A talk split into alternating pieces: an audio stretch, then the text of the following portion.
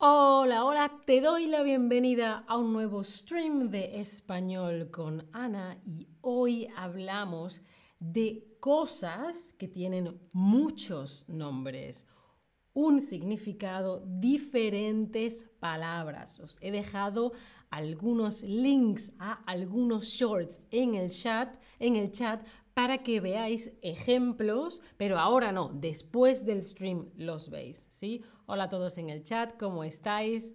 Bueno, el español se habla en muchos sitios del mundo y hay millones de personas hablando español. La persona que vive en el norte de México, la persona que vive en Venezuela, la persona que vive en Argentina, todos hablan un poco, un poquito diferente, o en España, o en Guinea Ecuatorial, o en Filipinas. Son miles de kilómetros entre unos lugares y los otros, entonces hay pequeños cambios, hay variedad. ¿Vale? Y es una de las em, características más sorprendentes del español, es su variedad, es diferente, cambia, esto es aquí así, aquí así, ¿sí? Hay 15 palabras en español para decir esto, popcorn. 15 palabras diferentes. ¡Wow! ¿Qué nombre conoces tú para este snack? ¿Tú conoces popcorn en español como palomitas, como pochoclo, como picoca, como cotufas o otro? Contadme. Oye, que está Sandra en el chat, ¿eh? ¿Le podéis preguntar cositas? Yo conozco eso como palomitas. Para mí son palomitas. Pero en otros países, Sandra, cuéntanos, tú eso lo conoces como qué? Y cuéntame de qué país eres para que así tengamos un poquito de contexto. Yo de España lo conozco como palomitas, ¿sí?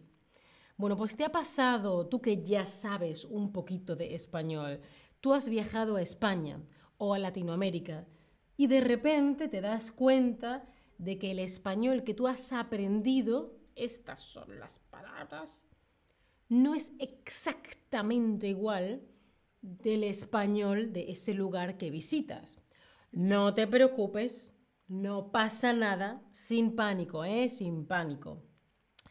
Y esto eh, eh, puede ser un poquito ah, ah, al principio, pero luego incluso nosotros, los hispanohablantes, también nos confundimos o simplemente nos preguntamos. Yo le pregunto a Sandra, Sandra me pregunta a mí, yo le pregunto a Altair.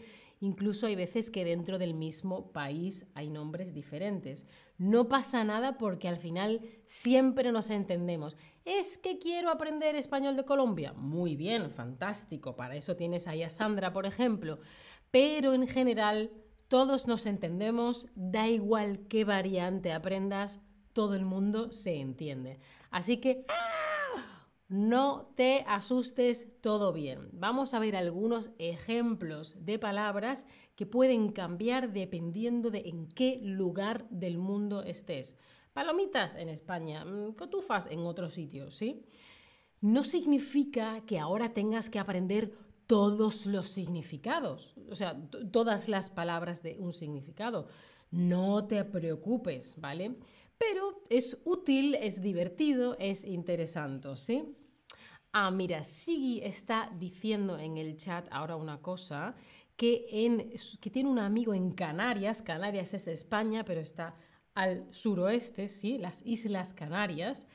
Eh, él dice cotufas, pero claro, allí en, Canarias, que también son miles de kilómetros desde la península, también tienen un vocabulario un poco distinto. Esta fruta de color rojo, así mm, un dulce, un helado de mm, esto está muy rico. ¿Cómo le llamas tú a esto? Esta fruta que todos conocemos. ¿Cómo le llamas tú a esto en español? Depende de con quién hayas aprendido conocerás una palabra u otra. Mira, eh, Sandra nos ha dicho que es de Colombia y que le dicen palomitas, pero de qué depende de la ciudad. Sandra, en Colombia a esto creo que le llamáis igual que yo. Creo que le llamáis fresa. Creo que sí. Mira, ahora tenemos un slide que nos lo explica todo. Mira, En Argentina, Chile, Paraguay, Uruguay y Ecuador le dicen frutilla o frutilla, depende de cómo se pronuncie, ¿sí? El resto de Latinoamérica y España le dice fresa, pero casi todo el mundo sabe que si dicen frutilla es fresa o que si dicen fresa es frutilla, no pasa nada. Y si no es como, uy, ¿eso qué es? Esto. Ah, no pasa nada, ¿sí? Pero además en México se utiliza la palabra fresa para la fruta, pero también para describir a una persona como adjetivo. Ay, eres fresa, ¿sí? O esta persona es fresa, ¿sí? Una persona que es arrogante y presumido, ¿sí? Interesante, no solamente es la fruta, también es una persona arrogante y presumida. ¿Sí? bueno, otro contexto, otra cosa tienes que firmar un papel. Yo estaba pensando los diferentes nombres de esto al empezar el stream. ¿Esto cómo se llama? ¿Esto cómo lo llamarías tú a este objeto? Tiene también a veces que ver em, con, fijaos que aquí, por supuesto, no lo veis porque está borroso, pero aquí hay una bola hay una pelotita y esa bola al moverse deja pasar la tinta, ¿sí? Esta bolita se mueve y pasa la tinta, el color, ¿sí? Ojo que no es lo mismo que esto, esto es un lápiz, ¿sí? No es lo mismo. Vale, ¿cómo llamarías a este objeto? Boli, bolígrafo, espero, la bola, el lapicero, pluma, bolígrafo, polígrafo, no, polígrafo no, polígrafo con P es lo que te ponen aquí y según los latidos de tu corazón saben si lo que dices es verdad o es mentira, ¿sí? bueno, pues mirad, en Argentina y Paraguay se utiliza la palabra virome. En Colombia y Ecuador se usa esfero, esfero, bola, bolita, esfera, ¿sí? En México, pluma. Pluma es lo que tienen los pájaros. Creo que aquí no tenemos ninguna pluma. Los pájaros tienen plumas y antiguamente las plumas se mojaban en tinta y se escribía con eso, ¿verdad? Pues hay veces que simplemente la tecnología ha evolucionado, cogemos ese nombre y lo utilizamos para esto. Em, eh, nosotros en España utilizamos pluma para cuando es con tinta, ¿sí? Em, eh, en España, en Venezuela decimos bolígrafo o boli y en Uruguay dicen lapicera pero seguramente te van a entender, no te preocupes. Dice Sandra, esta palabra es muy variada en todas las ciudades de Colombia. Wow. Bueno, este medio de transporte sirve en el día a día para ir de viaje. ¿Cómo le llamas tú a esto?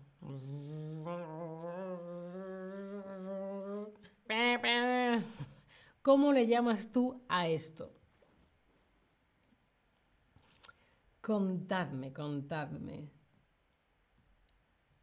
Os he dejado además en el chat un link a un artículo de Sandra que está en el Community Forum de Chargeback, que hay diferentes eh, artículos y temas y tal para que le echéis un vistazo. A ver, coche, el coche, carro, coche, carro, coche, coche. Muy bien, muy bien. Mira, os lo enseño.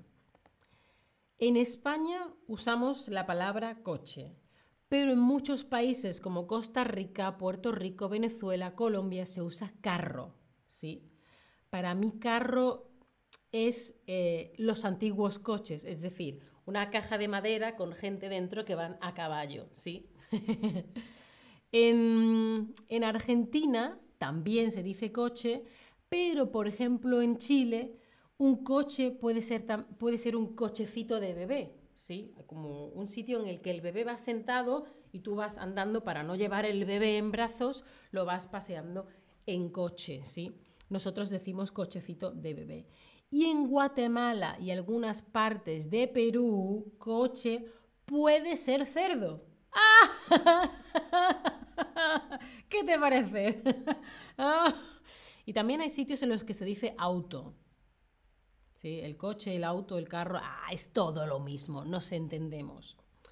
Hablando de carros, autos, coches, Cuando hay muchos de ellos, uno aquí detrás de otro, y no puedes, no puedes seguir manejando, no puedes seguir conduciendo, tú dirías que estás dónde? Estás en un... Estás conduciendo. Tú. Otro coche, otro coche, otro coche, otro coche, otro coche, otro coche, otro coche. Ay. Ay, pipi. Bueno, espero que tú no seas de los de pipi. Mira, alguien ha dicho un trancón o tráfico. Sí, pero tráfico puede ser que está en movimiento. El tráfico puede ser denso, pero estás en movimiento, ¿sí? Pero estamos hablando de cuando... Eso sería un... Ah, mira, alguien ha dicho atasco. Mira, oh, embotellamiento. Muy bien.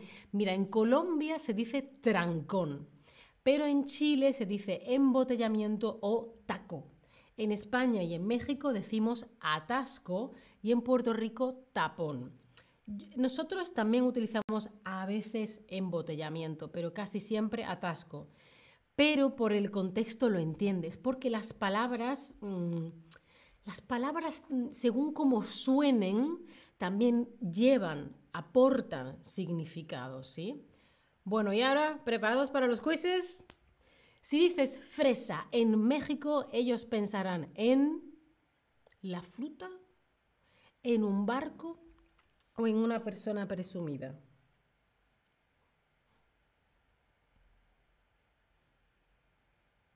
Eh. Las dos cosas, la fruta y en una persona presumida, las dos cosas. Y acordaos que hay gente que dice fruta, gente que dice frutilla. Dependiendo del país, el bolígrafo también puede llamarse pluma, lápiz, esfero. Acordaos que esto y esto son dos cosas diferentes. Efectivamente, pluma o esfero. Esto es un lápiz, esto es una pluma, esfero, eh, virome, bolígrafo, etc. ¿Qué otros nombres tiene el auto? Contadme. Carro, coche, móvil. ¿Qué otros nombres tiene esto, el auto? Hay una ahí que es un poquito ¡ah! con truco. Claro que sí, móvil no, móvil no, automóvil o auto, sí, pero móvil no. Para mí esto es un móvil en otros sitios le dicen celular o celular. En España, uh, esta es difícil. En España y México puedes escuchar esta frase. Llego tarde, estoy en un tapón. Llego tarde, estoy en un atasco. Llego tarde, estoy en un trancón. Estamos preguntando qué se dice en España y en México. Las otras son correctas, pero para otras zonas, otros países. En España y en México decimos atasco, ¿sí? Atasco. Bueno, como veis, hay una gran variedad geográfica, diferentes lugares, diferentes países, y por eso la variedad del español es inmensa, es muy, muy, muy grande. Esto no significa que ahora tú tienes que aprender todas las palabras de todas las regiones. Ana ha dicho que esto es un bolígrafo y una lapicera en otro país y es una pluma y es un esfero. No, no pasa nada, no tienes que aprenderte todas las palabras, ¿sí? Puedes preguntar, ¿sí? Depende del contexto y hablando se entiende la gente. Y si quieres aprender alguna palabra más, compartir experiencias o saber más del tema, os he dejado el link al artículo de Sandra en el Community Forum que le podéis dar y seguro que os gusta mucho. Muchas gracias por estar ahí. Chao familia, hasta la próxima. Gracias a vosotros.